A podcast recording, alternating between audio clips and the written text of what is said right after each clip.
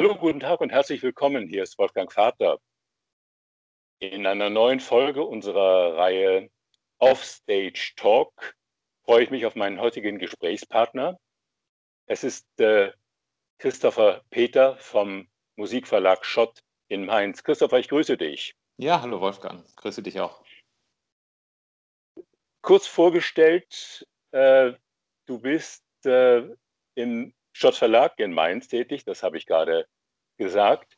Äh, geboren in Hagen in Westfalen, dort auch aufgewachsen und ähm, bist dann nach Mainz gegangen zum Studium für, äh, bitte korrigiere mich, falls ich mich täuschen sollte, Publizistik, Musikwissenschaft und Germanistik, ist das richtig?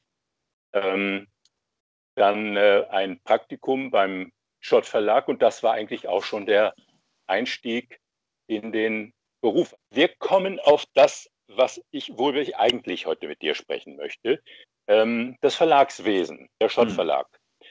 den es ja wie viele andere auch getroffen hat, nicht nur wirtschaftlich, darüber werden wir gleich noch ein bisschen reden, sondern genauso wie die ganzen Veranstaltungen zum äh, 250. Geburtstag Ludwig van Beethovens, äh, ich sag's mal salopp, den Bach runtergegangen sind, so ist auch das 250-jährige Firmenjubiläum leider ins Wasser gefallen. Ich wusste das gar nicht. Der Schott Verlag ist in der Tat 1770 im Geburtsjahr Beethoven gegründet worden. So lange gibt es diesen Verlag schon. Eine große Überraschung für mhm, mich jedenfalls. Mhm, mhm. Ja, also man sagt mal so, der zweitälteste Verlag. Der älteste ist äh, dem Benehmen nach Breitkopf und Hertel in Wiesbaden. Die haben, ich glaube, ihr 275-jähriges vor wenigen Jahren gefeiert, ein paar Jahre früher gegründet worden. Ja, Schott. Ähm, hm, also es gibt da immer so äh, so Diskussionen darüber, was das Gründungsjahr so wirklich ist. Also äh, wir sagen, 1770 wurde die Unternehmung von Bernhard Schott gegründet und deswegen gibt es quasi eine nahtlose Tradition über 250 Jahre. Ein Verlag war das allerdings in dem ersten Jahr noch nicht. Das war eine Notenstecherei, Notendruckerei. Bernhard Schott war ja auch Musiker. Da gibt es eine gewisse Tradition, dass auch viel Musik gemacht wird aus der Firma heraus. Ähm, er war Klarinettist äh, an der Hofkapelle in Mainz, also dem Vorgängerorchester des jetzigen äh, Staats, äh, Staatsorchesters, heißt es heutzutage. Ja. Ähm, und ähm, er hatte diesen Bedarf gesehen unter seinen Kollegen im Orchester, ähm, Noten in bestimmter Ausführung zu haben. Und er hatte damals dann, äh, war in Eltville zu Hause, dort äh, ja, eine Notenstecherei gegründet und hat dann ein, ein Privileg äh, bekommen vom Kurfürsten hier, um dann exklusiv auch Noten stechen und auch vertreiben zu können. Und in dem Moment, wo man dann das erste Werk verlegt hat ähm, und nicht nur im Auftrag von anderen gestochen oder die Noten halt verkauft ähm, hat, die andere produziert haben, da wurde man dann zum Verlag. Also das, deswegen 250 Jahre Schott Verlag stimmt nicht ganz, aber, ja, ähm, aber die, diese Firma 250 Jahre so dann. Auch denn immerhin hat äh, Schott ja ähm, die Missa Solemnis und die neunte Sinfonie erst ja, ganz genau. verlegt. Genau. Ja. Ein paar späte Werke waren das, ähm, auch Streichquartettzyklen ähm, späteren Datums wurden bei Schott verlegt. Ähm, dann noch was wie ähm, Meeresstille. Und ähm, es gab aber ja vorher schon Beziehungen zwischen Schott und Beethoven, die aber nicht zu gemeinsamen Werken geführt haben. Also da gibt es mhm. äh, frühere Briefe äh, schon, wo man, wie es so oft ist, und naja, es ist dann, klingt dann immer wie ein Treppenwitz, wo man dann äh, mit dem Komponisten halt äh, ja keinen äh, man hat nicht erwartet, dass man mit dem erfolgreiche Geschäfte machen kann. Und das gab es bei Richard Wagner auch über den können wir gleich noch mal ein bisschen äh, sprechen. Äh, der hatte sich auch als junger Mann bei Schott beworben und hat man gesagt, nee, da, da wird nie was draus. Naja, gut, also ähm, gibt es bis heute Beispiele. Man kann halt nicht äh, in die Zukunft sehen und bei manchem frühen Werk dieser Komponisten, wenn, sagen wir mal, das Falsche eingereicht wurde, da würde man auch heute noch sagen, naja, aus dem wird nie was. Naja, gut, das ist natürlich jemand, Verleger ist, ist äh, geht auch ein Risiko ein. Er weiß nicht, äh, wird das erfolgreich, ja. wird dieser, dieser Komponist äh, erfolgreich, wird er lange, lange bekannt sein, werden seine Sachen verkäuflich sein, wie auch immer. Ja, Wir sind ja. an dem Punkt, Christopher, ähm, die aktuelle Pandemielage Hm. hat, äh, ich sagte es schon, äh, nicht nur die Kunst, sondern auch die äh, Unternehmen wirtschaftlich schwer getroffen.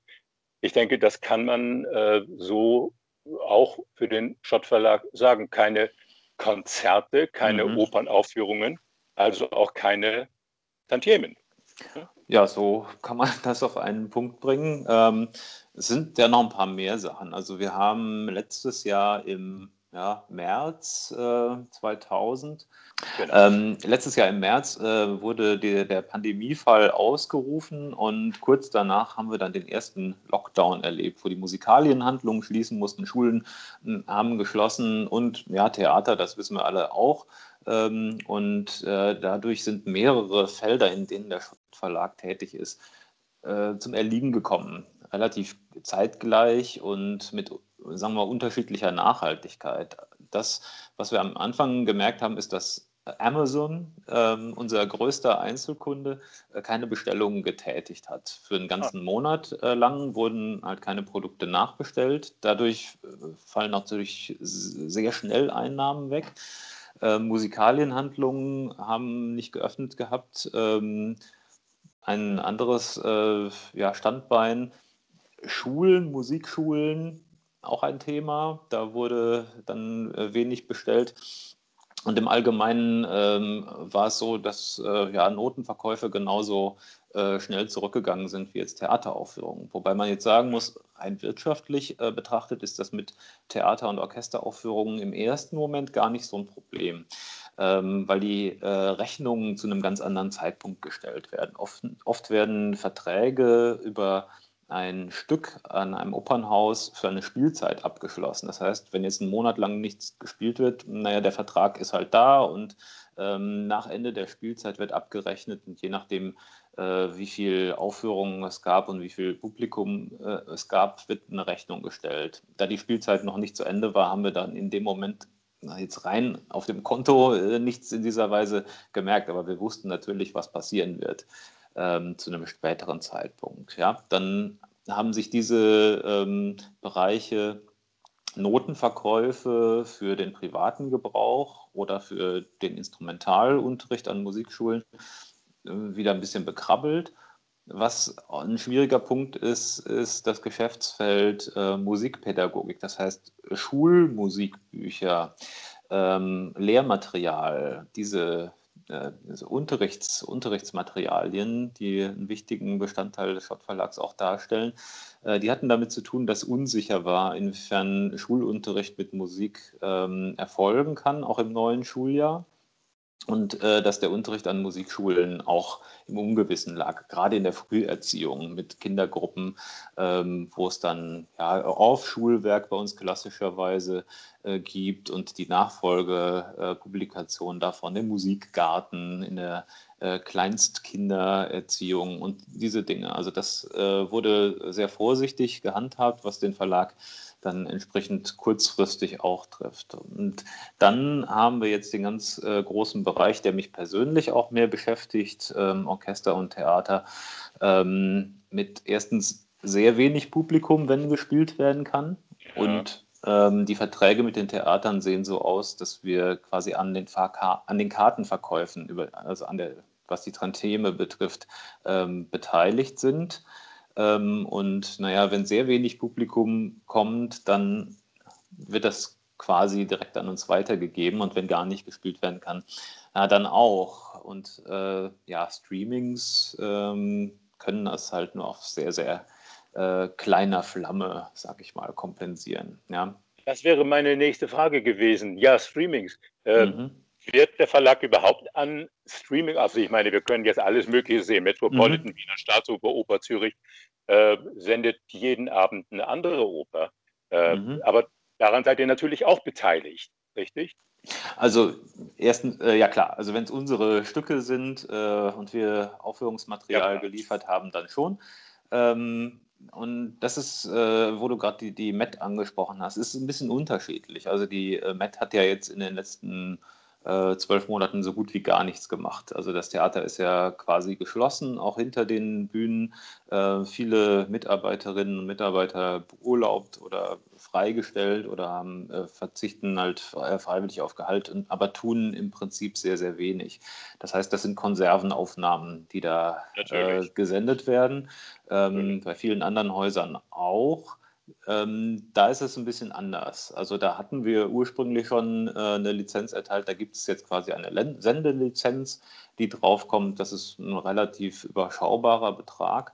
Wenn es quasi eine neue Produktion ist, äh, die jetzt ohne richtiges Publikum äh, gespielt wird, da wird ein neuer Vertrag darüber gemacht. Das ist so ein bisschen ähm, sagen wir mal, ein bisschen besser für uns, wobei man tatsächlich auch sagen muss, dass wir normalerweise über eine äh, gewisse Anzahl von Produktionen dann ähm, ja, auf die Summe kommt, mit der wir dann gut leben können.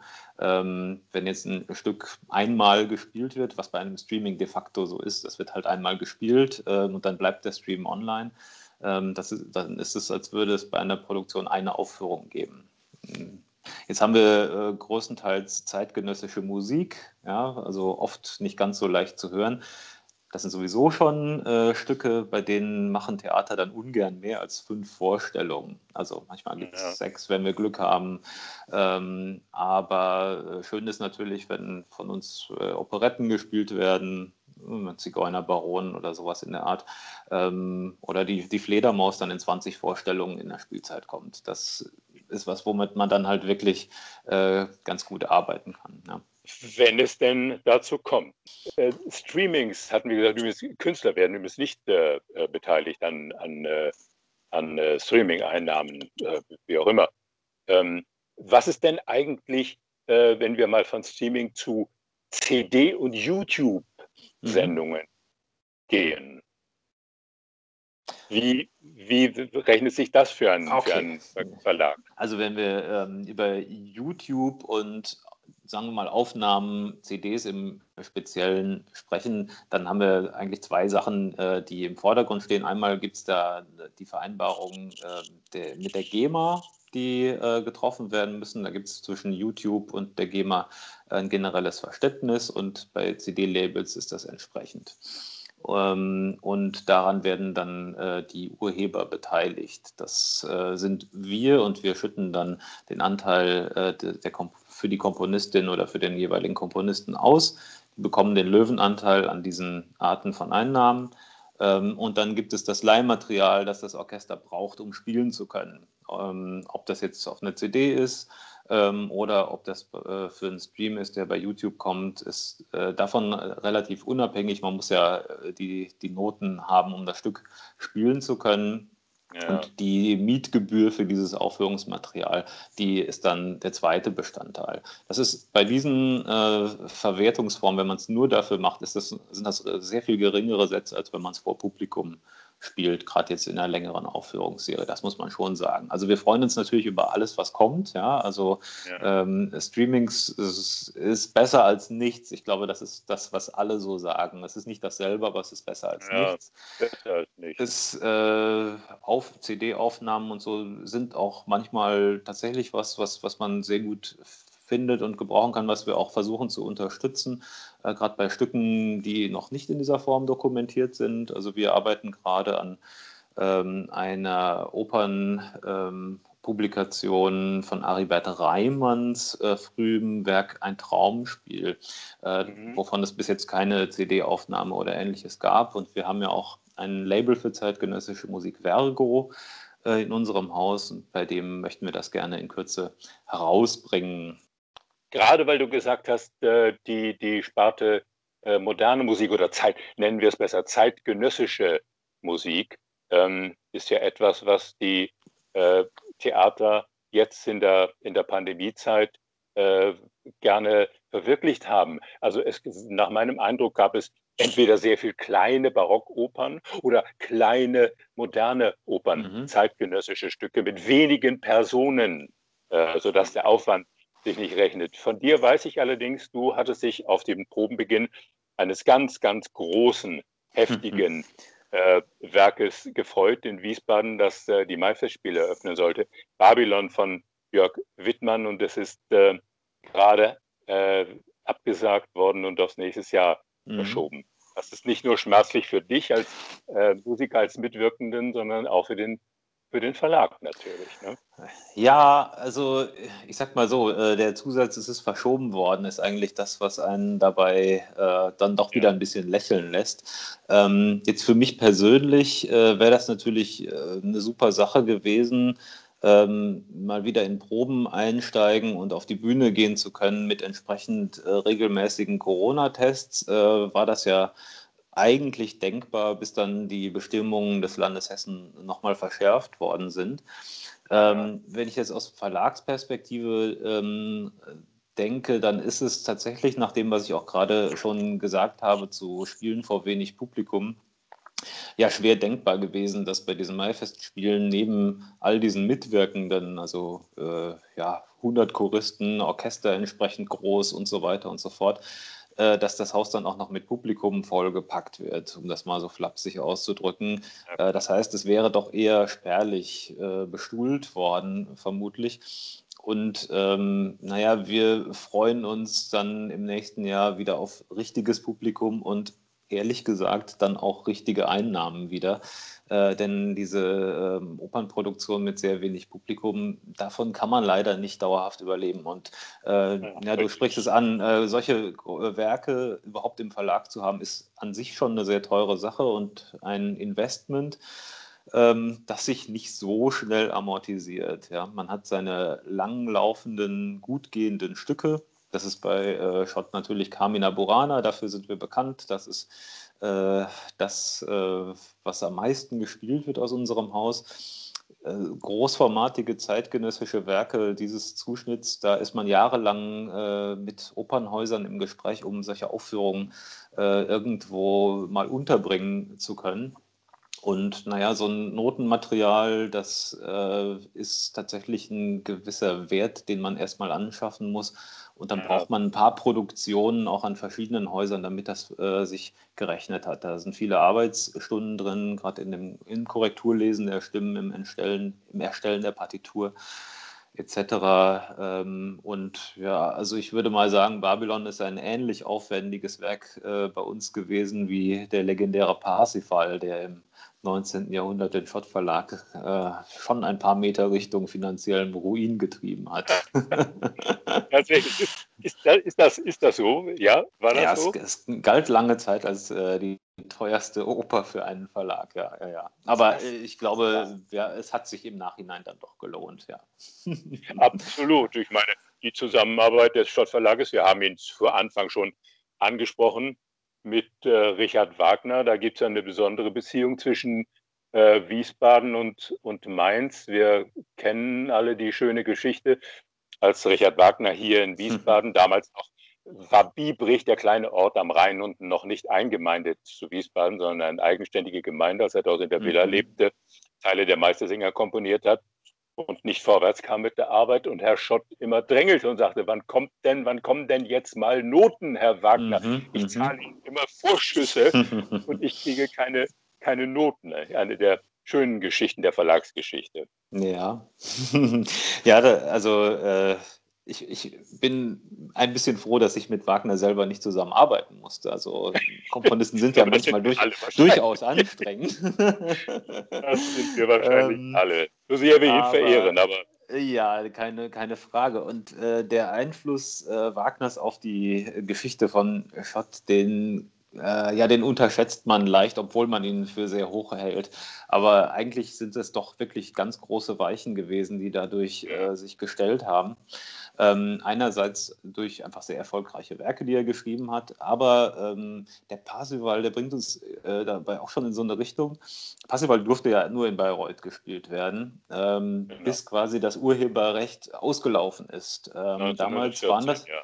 Damals waren das ja nur 30 Jahre, ganz genau. Äh, 1913 war quasi dann der 30. Todestag und im nächsten Jahr war der Parsival frei, ähm, wie auch alle anderen Werke von Richard Wagner. Und äh, Schott hat sich dann zu dem Zeitpunkt gesagt, hm, was machen wir denn jetzt daraus? Wir haben so äh, viel Geld mit Wagner verdient und jetzt kriegen, ist das urheberrechtlich frei, jetzt kann das jeder äh, machen.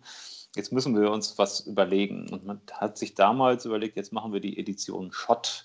Ähm, Notenausgaben günstig für jedermann, wie es damals hieß. Und äh, das, ja, was man heute seit über 100 Jahren kennt, Edition Schott, Einzelausgaben etc., in einer Reihe wurde damals erfunden, um quasi diesen, diesen Wagner-Knick zu äh, kompensieren, den es damals gab. Ja. Und das war durchaus dann auch eine Erfolgsgeschichte in der äh, Notenpublikationsreihe bei Schott. Also so hat auch das Wegfallen von, von Wagner dann äh, seine Spuren hinterlassen. Ja. Aber das ist so eine, so eine, Geschichte, das ist schon, weil wir hatten mit Beethoven so angefangen, ein Verleger mhm. hat einen Komponisten und weiß nicht, äh, wird mhm. der erfolgreich sein. Und so wusste natürlich auch äh, der Schott Verlag nicht, äh, ja, kommt der Wagner jetzt mit den Noten mal rüber oder wird das gar nicht fertig oder wird mhm. das nie aufgeführt oder ich zahle Vorschüsse und Vorschüsse, womöglich verlorenes Geld. Also da musste einer schon, glaube ich, einen, einen Riecher gehabt haben für, für äh, Erfolg, oder? Ja, ich denke, das ist äh, dem Verleger, äh, ja, also äh, das muss dem Verleger irgendwie innewohnen. Ähm, unser jetziger Verleger Peter Hanser Strecker, der wird auch nicht munter zu sagen, dass Verlegen ja von Vorlegen kommt. Äh, also man tritt irgendwie in Vorleistung.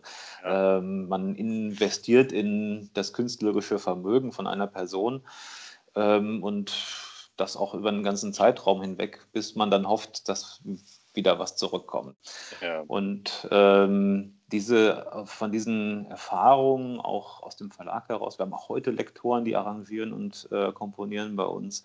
Ähm, jetzt gerade in der Pandemiezeit zahlt sich das aus, insofern, dass wir kleine Fassungen von großen Opern ähm, schnell publiziert haben, also unter anderem auch Hänsel und Gretel, ähm, die man halt mit sehr, sehr wenig Instrumenten dann auch spielen kann. Ne? Also ja. mit entsprechender ja. Distanz. Das hat uns in den letzten zwölf Monaten viel beschäftigt und auch äh, hat uns äh, tatsächlich auch äh, ein bisschen über Wasser gehalten in dieser Hinsicht, dass da tatsächlich ja. auch Sachen auf den Spielplan in dieser Phase neu gekommen sind, weil größere Brocken halt ähm, hinten runtergefallen sind. Also Beispiel ja. ist ähm, Oper Frankfurt hatte Boris Godunov auf dem Spielplan ähm, ist, äh, war in absehbarer Zeit dann nicht zu machen. Also hat man das gegen einen Doppelabend Weil und Orff.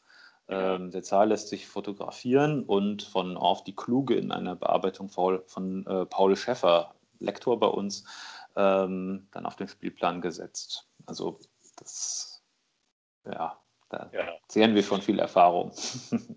man weiß gar nicht, man stellt sich gar nicht äh, vor, wie viel Arbeit eigentlich äh, im Herstellen von äh, Noten steckt.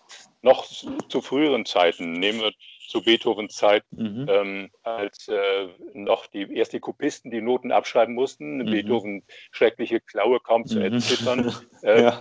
Dann wurde das Ganze in, äh, in Kupfer gestochen äh, und gedruckt. Heute geht sowas natürlich digital. Ähm, und das ist eigentlich, viele Menschen sagen, ja, äh, Noten sind teuer. Ja, Noten sind teuer, sie müssen teuer sein. Ich habe das Erlebnis mit meinen Studierenden in Mainz. Äh, die kommen dann mit äh, Noten an, die sie aus dem Internet heruntergeladen haben. Da werden Noten eingestellt, woher auch immer und von wem auch immer, äh, die mir die Schuhe aus und wieder anziehen, voller Fehler. Voller Fehler, schreckliche mhm. Notenfehler, ähm, äh, Texte kommt, italienische Texte, völliger Blödsinn, Schreibfehler ohneEnde. Mhm. Ähm, ja, sagen die mir, ich sage, Kinders, warum kommt ihr mit so einem Kram an? Ja, aber es kostet doch nichts, das ist doch Public Domain, das ist frei. Ich sage, okay, dann müssen wir äh, in die Musikbibliothek gehen und äh, da die Noten ausleihen, denn Noten sind teuer, aber es hilft nichts es steckt viel Arbeit drin, nicht? Ja, es steckt viel Arbeit drin. Also ich würde auch sagen, es muss gar nicht sein, dass man immer eine oder die neueste Notenausgabe nach dem neuesten editorischen Stand hat. Ich denke, in bestimmten Berufsfeldern ist es unabdingbar. Also wer ähm, als Dirigent äh, eine Verantwortung an einem großen Opernhaus hat und dort ein, ein Werk, das es in einer kritischen Ausgabe gibt, in der neue Lesarten enthalten sind, auf die Bühne bringt, der ist in der Verantwortung, sich mit dem Notentext so weit auseinanderzusetzen, dass er äh, fundiert ein Urteil darüber treffen kann, äh, was er da zu Gehör bringt. Ähm, jetzt sind Notenausgaben aus dem 19. Jahrhundert oder aus dem frühen 20. Jahrhundert oft auch gemeinfrei und dann über die entsprechenden Plattformen auch äh, verfügbar. Die müssen nicht schlecht sein, aber ich denke, man sollte irgendwie als jemand, der sich na, zumindest mit einem gewissen Anspruch mit diesen Werken auseinandersetzt, ähm, der sich über Feinheiten äh, des Gesanges, der, der Sprachformung Gedanken macht, müsste sich auch die Gedanken äh, machen, äh, die den Notentext äh, betreffen. Also zumindest in der Lage sein, ähm, das äh, würdigen zu können, was man da vor sich hat. Wie skrupulös, so, große, Entschuldige, wie skrupulös große Musiker mit dem Notentext umgehen ja. Äh, und immer wieder überprüfen, Punkte, Bindebögen äh, genau zu lesen, äh, weil das die die Musik erst lebendig macht, also nicht al fresco drüber weggehen. Ich hatte dich unterbrochen. Pardon. Ja, also ich, also ich denke, man, man muss nicht in einer Interpretation sklavisch an allem hängen, was der Notentext sagt. Man muss aber sich eine Haltung ähm, erlauben können demgegenüber. Dazu muss man, muss man es wahrnehmen können, äh, was äh, die Intention der Komponistin oder des Komponisten war. Ähm, und da kommen wir natürlich in unsere Verantwortung, dass wir ähm, das offenlegen müssen. Ja, dafür ja. gibt es, gibt ja. es Urtextausgaben, dafür gibt es Gesamtausgaben, Neueditionen äh, mit entsprechenden kritischen Berichten, die auf dem aktuellen Stand der Forschung ähm, den Notentext äh, reflektieren und damit alle Interpretinnen und Interpreten zumindest von dieser Seite her in die Lage versetzen, ihre Verantwortung gegenüber dem Kunstwerk äh, auch auszuüben. Ähm, ja, was das bedeutet an Arbeit, das, äh, ja, ich denke, das kann man an äh, Neuausgaben von, äh, von, sagen wir mal, Klassikern äh, ganz gut sehen. Bei uns erscheint seit einigen Jahren die Richard Strauss. Ähm, Ausgabe, bei der die Forschungsstelle an der Ludwig-Maximilians-Universität in München sitzt. Dort wird die Editorik gemacht. Alle Quellen werden zu Rate gezogen, es wird verglichen, ähm, welche äh, ja, Lesarten hat der Komponist selber äh, bevorzugt, wie hat er seine Meinung vielleicht auch geändert, was gibt es überhaupt aus seiner Hand ähm, dazu. Das wird dargelegt, offengelegt, dokumentiert in einer Ausgabe und wir erstellen dazu die passende Partitur, in der diese Sachen ähm, ja so ähm, dokumentiert sind, dass man sich eine Meinung dazu bilden kann, dass die aber auch praktisch nutzbar ist. Ja, also zu viele äh, Varianten auf einer Seite sind praktisch nicht, äh, nicht hilfreich für jemanden, ja. der das Werk dirigieren muss. Dann braucht man ein Orchestermaterial dazu, äh, damit das Stück auch gespielt werden kann.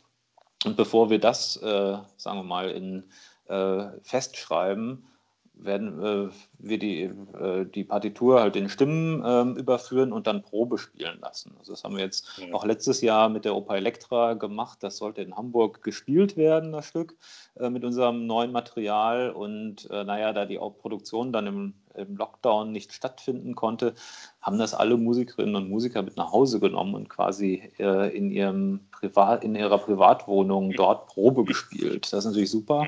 Und die nächsten ja. Häuser, die das äh, Stück dann in der großen äh, Fassung auch spielen können, haben da den äh, erschienenen Band, die haben die fertige korrekturgelesene Partitur und haben halt das probegespielte Material. Und all diese Korrekturstufen, Notensatz drumherum, ähm, und die Organisation all dieser Menschen, die auch äh, damit äh, zu tun haben, mit der Editorik und mit dem Probespiel und so weiter und so fort. Das ist das, was den Verlag dann beschäftigt beim so Absolut. Beim Werk. Ne? Wollen, wir, wollen wir hoffen, lieber Christopher, und damit äh, kommen wir wirklich, glaube ich, jetzt zum Ende ähm, unseres Gesprächs, wollen wir hoffen, dass wir die Stücke demnächst auch bald wieder live hören können auf dem Konzertpodium in der Oper mit äh, vollem Orchester, mit vollem Chor, mit allen Sängern und vor allem mit einem mhm. vollbesetzten Zuschauerraum. Ich glaube, das, das hoffen wir alle. Ja. Nicht wahr? Das ja. wünschen wir uns alle doch am, am aller, allermeisten. Und das hoffen wir, wir von Schott vor allem auch für unsere Komponistinnen und Komponisten, die Ja, ähm, ähnlich wie andere Freiberufler zu Hause auch sitzen und darauf warten, dass sie Ja. ihrem eigentlichen äh, Betätigungsfeld wieder in der Form nachgehen können und die ja auch häufig äh, vor Publikum äh, stehen bei Komp Komponistenporträts und entsprechenden äh, Veranstaltungen, um über ihre Stücke zu erzählen und äh, ja, ihre Kunst zu vermitteln, was ja auch unsere Aufgabe dann ist. Ne? Genau, absolut. Lieber Christopher, habe ganz, ganz herzlichen Dank Danke für dieses auch. interessante, aufschlussreiche Gespräch. Ähm, ich hoffe, dass wir uns bald äh, wieder in Persona Das sehen würde mich können. sehr freuen. Mich war mich, Ja. mich auch ähm, entweder im Wiesbadener Theater oder äh, privat auch gerne auf ein äh, Getränk in Mainz oder in Wiesbaden, wie auch immer. Es gibt hier gute. Jedenfalls. Ja. Ab, absolut, absolut, absolut. Also dann, lass es dir Danke, gut gehen. lieber Wolfgang. Bleib gesund. Alles Gute. Alles Liebe und auf bald. Ade, Ja. tschüss. Tschüss.